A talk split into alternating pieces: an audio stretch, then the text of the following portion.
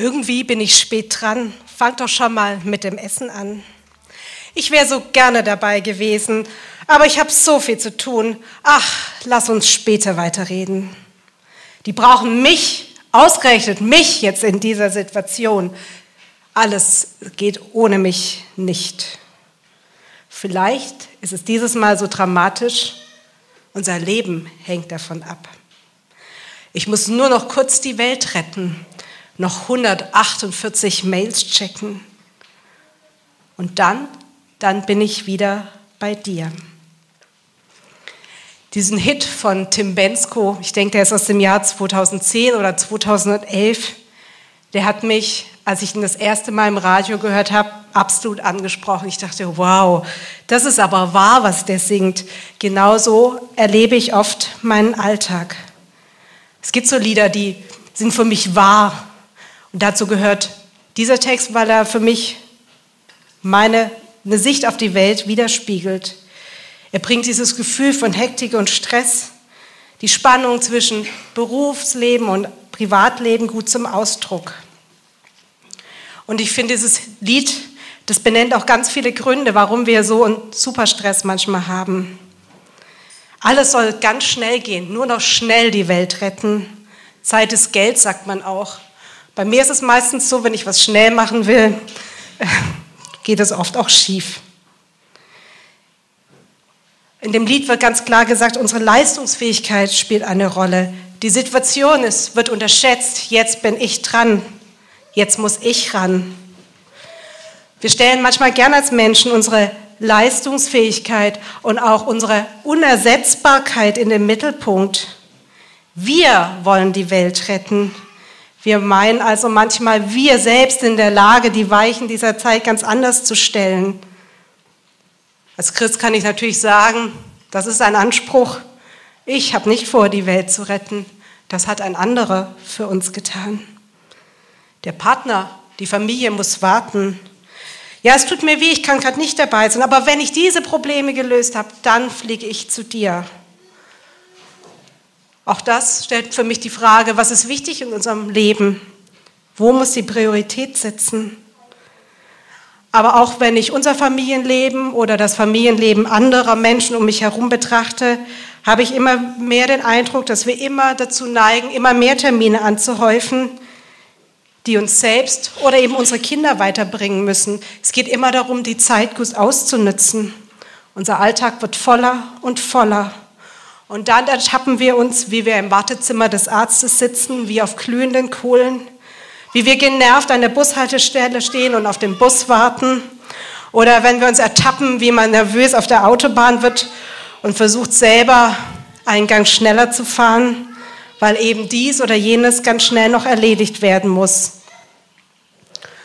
Und ehrlich gesagt, diese Gegenwartsbeschreibung, ich denke, die kennen Sie alle so. Wir Menschen wissen letztendlich ganz genau, dass uns das alles krank macht. Kein Wunder boomt in unserer Zeit die Angebote, um aus dieser Stressfalle zu kommen.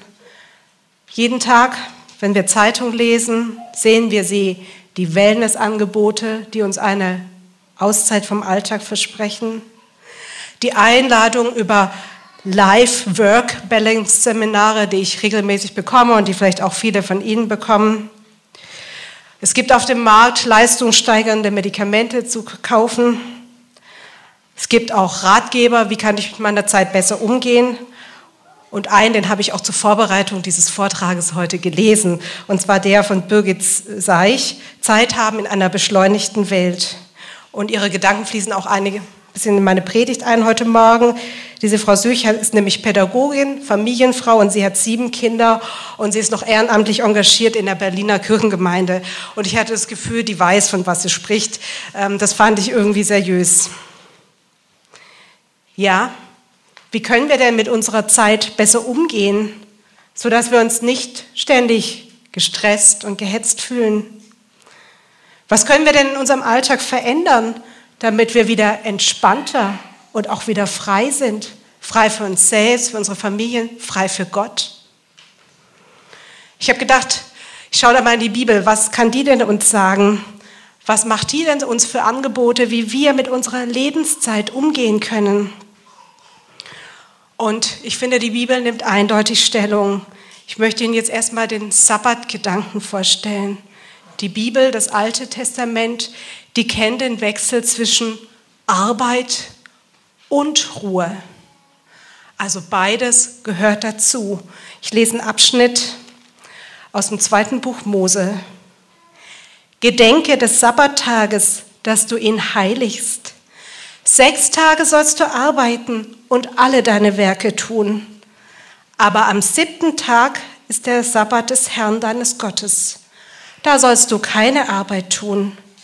Denn in sechs Tagen hat der Herr Himmel und Erde gemacht und das Meer und alles, was darinnen ist. Und er ruhte am siebten Tag. Darum segnete der Herr den Sabbattag und heiligte ihn. Gott selbst ruhte am siebten Tag und er segnete diesen siebten Tag als den Tag von seiner Ruhe, aber auch der Ruhe von uns Menschen.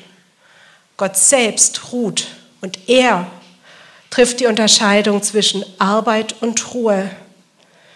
Wenn Gott selbst, der Erschöpfer dieser Welt, es sich zutraut, einen Tag zu ruhen, ohne dass das ganze Gefüge hier außer in Chaos gerät, dann dürfen wir Menschen uns auch einen Tag gönnen, wo wir durchatmen und das Geschenk der Ruhe und auch der freien Zeit genießen. Wir bekommen also von ganz oben die Erlaubnis, frei zu sein, frei zu haben. Und das ist wichtig, finde ich, in der Zeit, wo es nicht schick ist, wenn man nichts tut. Ein Theologe, der Otto Hermann Pesch, der sagte einmal einen ganz tollen Satz, der sagte, Gott will, dass wir ihn durch nichts tun ehren, das muss man sich auf der Zunge zergehen lassen, durch Nichtstun ehren. Wir sollen einfach den Mut haben, frei zu machen, frei zu sein oder chillen, so wie es meine Konformanten sagen würden. Das ist also Gottes großes Geschenk an uns, einen freien Tag. Einen Tag, um Zeit zu haben für Gott, für die Familie, für die Gemeinschaft, aber auch für sich ganz persönlich. Schon von ganz am Anfang, das steht ja auch im zweiten Buch Mose, ist es im jüdischen und auch im christlichen Glauben die Idee von einem arbeitsfreien Tag in der Woche fest verankert. Die Idee der Woche ist übrigens eine Erfindung der Menschen. Sie hat eben ebenfalls ihren Ursprung im Nahen Osten und ist vermutlich schon zweieinhalbtausend Jahre alt. Diese Woche ist eine von Menschen gemachte Zeiteinteilung und regelt seitdem im Kalender die regelmäßige Unterbrechung der Arbeit und des Alltags. Und 321 nach Christus wurde durch Kaiser Konstantin der Sonntag zum arbeitsfreien Tag erklärt und seitdem prägt dieser Sonntag unsere Lebenskultur. Durch diesen ganz verlässlichen Wechsel von Arbeit und Ruhe, da kann auch Gemeinschaft entstehen Gemeinschaft, um gemeinsam Gottesdienst zu feiern, wie heute Morgen. Zeit aber auch mit der Familie Kaffee zu trinken, mit Freunden was zu erleben, einfach so zum Sein. Vielleicht sind Sie jetzt gerade so ein bisschen enttäuscht, da fängt es jetzt nur mit Tim Bensko an und jetzt kommt sie mit dem Sonntag daher. Vielleicht denken Sie, das ist so ein bisschen kalter Kaffee. Vielleicht denken Sie sogar, das ist ein Relikt aus einer vergangenen Zeit, ich meine hingegen, dass der Sonntag ganz aktuell ist, aktueller denn je. Auch nicht christliche Wissenschaftler, wie zum Beispiel der Soziologe und Gesellschaftstheoretiker Niklas Luhmann, betonen die Wichtigkeit des Sonntags und es nicht, weil die sagen, es ist wichtig, dass man sich gemeinsam zum Gottesdienst treffen kann, sondern er schreibt, menschliches Zusammenleben ist nur möglich in einer Lebenswelt, die gemeinsam ausgelegt und verstanden wird und eine erwartbare Ordnung aufweist. Er hält also damit fest an dem Gedanken, dass Menschen, dass Familien und ganze Gesellschaften regelmäßige und planbare Ruhezeiten brauchen. Und insgesamt ist es ja auch so, dass diese Frage nach dem freien Tag heute unstrittig ist. Aber was in unserer Zeit nicht unstrittig ist, ist, welcher Tag soll es denn sein? Wir leben in einer Zeit, die die Philosophen als postmodern bezeichnen. Und da wird gern dieser natürliche Rhythmus von Arbeit und Ruhe ersetzt durch den Gedanken, durch die Idee einer pausenlosen, rund um die Uraktivität. 24 Stunden einkaufen, mit dem Handy immer erreichbar sein, Fitnessstudio geöffnet von 6 Uhr bis 23.30 Uhr. Alles soll zu jeder Zeit, überall, möglichst sofort zu erhalten, zu genießen, möglich sein. Und diese, ich bin 24 Stunden erreichbar im Dienst, immer da, das bestimmt auch unser Denken. Und genau darin sehe ich den Grund oder einen Grund für unsere Hektik und unseren Stress, weil die postmoderne Zeit diesen natürlichen Rhythmus von Arbeit und Ruhe auflösen möchte. Da möchte ich noch einen zweiten Gedanken aus der Bibel heranziehen. Der Sabbat ist nicht nur ein Schöpfungswerk Gottes, dass er sagt, an diesem Tag, da habe ich mir selbst eine Ruhepause gegönnt. Ihr sollt als meine Geschöpfe diesen Tag heiligen, auch durch nichts tun. Der Sabbat hat noch einen ganz anderen Gedanken. Und zwar der Gedanken von der Befreiung vom Frondienst. Ganz altes Wort. Kennt ihr das, Konformanten? Was ist Frondienst? Ja, klingt nicht mehr modern, gell? Das werde ich aber jetzt gleich erklären. Und zwar das Alte Testament, das erklärt auch den Sabbat mit einem anderen Gedanken. Und da möchte ich einen Abschnitt aus dem fünften Buch Mose noch vorlesen. Sechs Tage sollst du arbeiten und alle deine Werke tun. Aber am siebten Tag ist der Sabbat des Herrn deines Gottes. Da sollst du keine Arbeit tun. Und du sollst daran denken, dass du selbst einmal Knecht in Ägyptenland warst und der Herr dein Gott dich von dort herausgeführt hat mit mächtiger Hand und ausgestrecktem Arm. Darum hat dir der Herr, der Gott, geboten, dass du den Sabbattag heiligen sollst. Ehrlich gesagt, auf den ersten Blick, was hatte nun diese Befreiung aus Ägypten mit einem Ruhegedanken zu tun, mit dem Feiertag? Und ich gehe da mit ganz vielen Auslegern mit, die sagen, dabei geht es eigentlich um die Freiheit. So wie Gott damals sein Volk aus der Sklaverei, aus der aus der Knechtschaft aus Ägypten befreit hat, so soll der freie Tag in der Woche uns jedes, jede Woche neu von Arbeit und Stress befreien. Denn die Israeliten haben damals Frondienst geleistet und Frondienst ist nichts anderes als Arbeit unter Druck, unter Aufsicht, Arbeit in Angst und Ausbeutung. Das war das, was die Israeliten damals erlebt haben. Und der Stress, den viele von uns heute...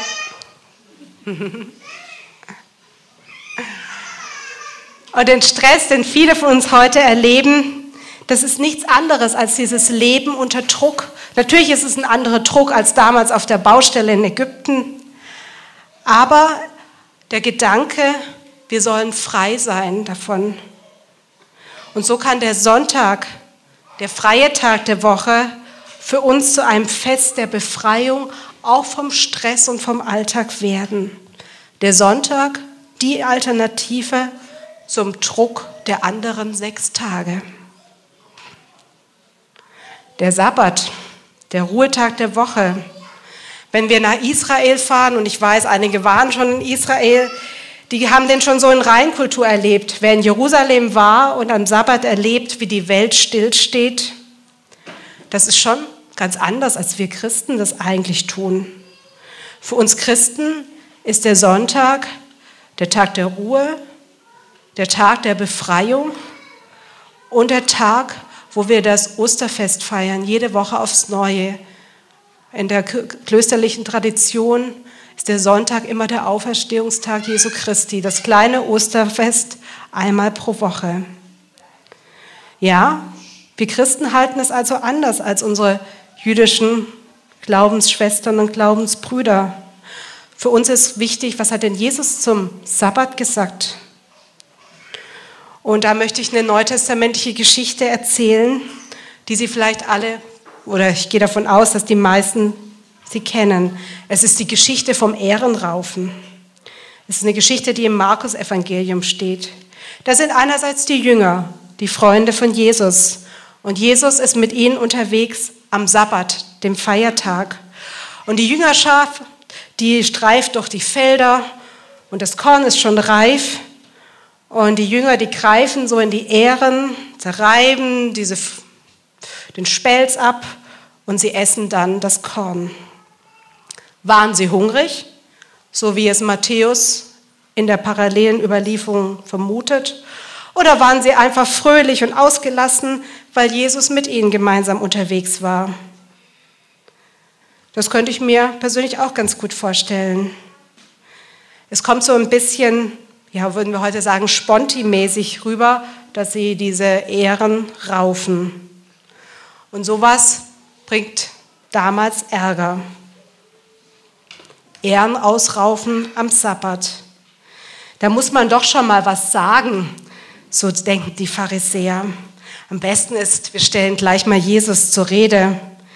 Aber die Pharisäer, die sind jetzt nicht nur einfache fromme Spießer, wie das manchmal von uns gerne so zurechtgelegt wird. Die Pharisäer, die verstehen so richtig was vom Sabbat und sie zweifeln gar nicht daran, dass man in dieser Sache, dem Ruhegebot, konsequent sein muss. Schließlich ist der Sabbat das Gesetz, Gottes heilige Ordnung und man muss Sorge tragen, dass sie richtig erfüllt wird, dass da nichts wegbricht von dem, was einen hohen Wert für uns alle hat. Die Pharisäer, die tun also was für ihren Feiertag auf der Stelle. Sie wollen sich quasi nicht mit faulen Kompromiss abgeben und nicht bei einem Entweder-Oder. Sie fragen also Jesus. Was wird der dazu sagen? Und das Tolle finde ich, dass Jesus sich erstmal vor seine Jünger stellt. Sie gehören ja schließlich zusammen. Aber er verteidigt ihr Verhalten nicht, noch weist er sie in, irgendeiner, in ihrer Naivität zurecht. Jesus lässt sich überhaupt nicht auf die Frage ein, was man am Sabbat überhaupt tun darf und was nicht. Jesus hütet sich an dieser Stelle davor, die richtige Weise der Feiertagsheiligung vorzuschreiben und den Menschen zu sagen. Jesus definiert den Feiertag nicht von den Verboten oder den Vorschriften, sondern allein von seiner menschenfreundlichen Zwecksetzung. Jesus antwortet nämlich, der Sabbat ist um des Menschen willen gemacht und nicht der Sabbat um des Menschen willen. Jetzt habe ich was falsch gesagt. Der Sabbat ist um des Menschen willen gemacht und nicht der Mensch um des Sabbatwillens so rum. Und das ist eine ganz geschickte Antwort, die Jesus da gibt. Es fängt nämlich an, hier ein neues Denken. Und ich finde, das ist sowas wie die Sprache der Freiheit. Jesus, der zeigt sich hier als der Souverän, als der Herr über den Sabbat. Und Jesus nimmt diesen Feiertag heraus aus der Festschreibung durch eine religiöse oder eine konfessionelle Engführung. Er legt ihn aus als die Freiheitsgabe Gottes für die Menschen, für alle Menschen. Was Jesus zu diesem Feiertag sagt, das kann jeder verstehen. Der Feiertag ist für den Menschen da. So können wir also sagen, der Sonntag, der Tag der Gnade und der Freiheit. Am Sonntag, da haben wir die Chance, die Distanz zu gewinnen zum Alltag der Woche, der uns sechs Tage lang bestimmt. Und ich glaube, es gibt Zeiten in unserem Leben, da ist diese Distanz, die der Sonntag schaffen kann, ganz wesentlich für uns. Und zwar dann, wenn uns der Alltag ganz ordentlich zu schaffen macht und wenn wir froh sind, boah, mal durchschnaufen. Aber auch kann ich mir vorstellen für Menschen, die zum Beispiel nach einer langen Arbeit nach Hause kommen und immer alleine sind, für die ist der Sonntag auch, kann der Sonntag auch eine willkommene Unterbrechung sein. Ein Tag eben, die Chance, gemeinsam Zeit zu haben mit seiner Familie oder auch mit seinen Freunden oder hier in der Gemeinde. Der Sonntag ist der Tag, an dem einfach nicht so fortgesetzt wird, was sonst ebenso läuft. Ein Tag, der Raum gibt, an dem wir ausruhen, feiern, genießen, beten, hören und empfangen können. Ein Tag, der den Lärm des Alltags unterbricht. Vorhin das Lied, das wir gesungen haben, das fand ich auch wahr. Herr, sprich lauter, sprich lauter zu mir, lauter als die Stimme des Stresses und die Stimme der Wirtschaft. Sprich lauter. Und der Sonntag, der gibt uns die Chance, aus diesem Thema des Alltags hinauszukommen, dass wir die Chance haben, überhaupt mal wieder Gottes Stimme zu hören. Und ich finde, da gibt es einen Mann, der hat einen ganz tolles, tollen Gedanken formuliert, der heißt Abraham Hechel und er hat geschrieben, der Sonntag gibt uns die Chance, unser zerrissenes Leben zu heilen. Das finde ich einen ganz schönen Gedanken, dass man, dass also Sonntag diese Unterbrechung die Chance gibt, unser Leben zu heilen. Das Leben ohne Unterbrechung, wenn wir immer machen können, immer alles machen können, was möglich ist, das wird irgendwann auch langweilig. Oder es endet in der endlosen Schleife von Hektik und Stress. Pause, sei es mal für einen ganzen Sonntag oder auch manchmal für die kleinen Pausen, die wir uns im Alltag immer mal wieder gönnen sollten. Die geben uns nämlich die Chance, die freien Geschöpfe Gottes zu sein. Der Feiertag, die Pause, die ist für uns da. Und dieser Feiertag, nochmal der Abraham Hechel sagt, ist das kostbarste Geschenk aus Gottes Schatzhaus. Dieser Tag Freiheit. Und es lohnt sich, so finde ich, diesen Tag wieder neu zu entdecken, ihn anzunehmen und zu gebrauchen und nicht ihn einfach so hinzuplätschern lassen und vollstopfen mit Internet, mit Einkaufen, mit tausend Sachen, die man so machen könnte. Das hört sich jetzt einfach an. Für mich selber ist es auch nicht immer einfach. Ich sehe den Sonntag als Geschenk Gottes und manchmal ist er für mich auch eine Aufgabe. Weil manchmal ist es nämlich so, dass es mir sogar schwer fällt, am Sonntag meine Arbeit zu unterbrechen. Da habe ich noch so viel im Kopf, das will ich noch erledigen und jenes noch machen. Und dann zu sagen, halt, heute ist Sonntag, heute ist Gottes Pause für dich gedacht. Und ich merke auch viele unserer Mitmenschen, denen geht es genauso. Zum Beispiel vor einigen Wochen, da brachte meine Tochter zweite Klasse einen Mathe-Wochenplan nach Hause wo ich auch am Sonntag bestätigen sollte, dass meine Tochter zehn Minuten lang ihre Aufgaben geübt hat. Und da habe ich gedacht, na ja. Und dann habe ich auf den Wochenplan draufgeschrieben, heute ist Sonntag, der Feiertag der Woche. Den hat Gott uns geschenkt. So, das war meine Antwort zu zehn Minuten üben. Meine Tochter ist ganz hellhörig geworden und vor einigen Tagen sagte sie dann zu mir, es war Samstagvormittag, ach, weißt du was, heute räume ich mal mein Zimmer auf, weil morgen ist ja Sonntag, da ist Feiertag, da habe ich ja frei. Und vielleicht hilft es ja auch mal wieder, sich bewusst zu machen. Vielleicht hilft uns das auch schon, der Gedanke, dass der Sonntag ein Geschenk Gottes an uns ist und dass wir ihn durch nichts tun ehren. Der Sonntag, Gottes Geschenk an uns ein Angebot der Freiheit. Und ich mag Freiheit. Von daher finde ich das ein ganz tolles Geschenk. Aber mit dem Sonntag ist es halt so, im Gegensatz zum Judentum, dass Jesus uns halt keine konkrete Gebrauchsanweisung für diesen Sonntag gibt. Wir haben auch hier die Freiheit, den freien Tag, das Geschenk Gottes so zu gestalten, wie wir wollen. Und das gilt für uns, aber das gilt auch für unsere Mitmenschen.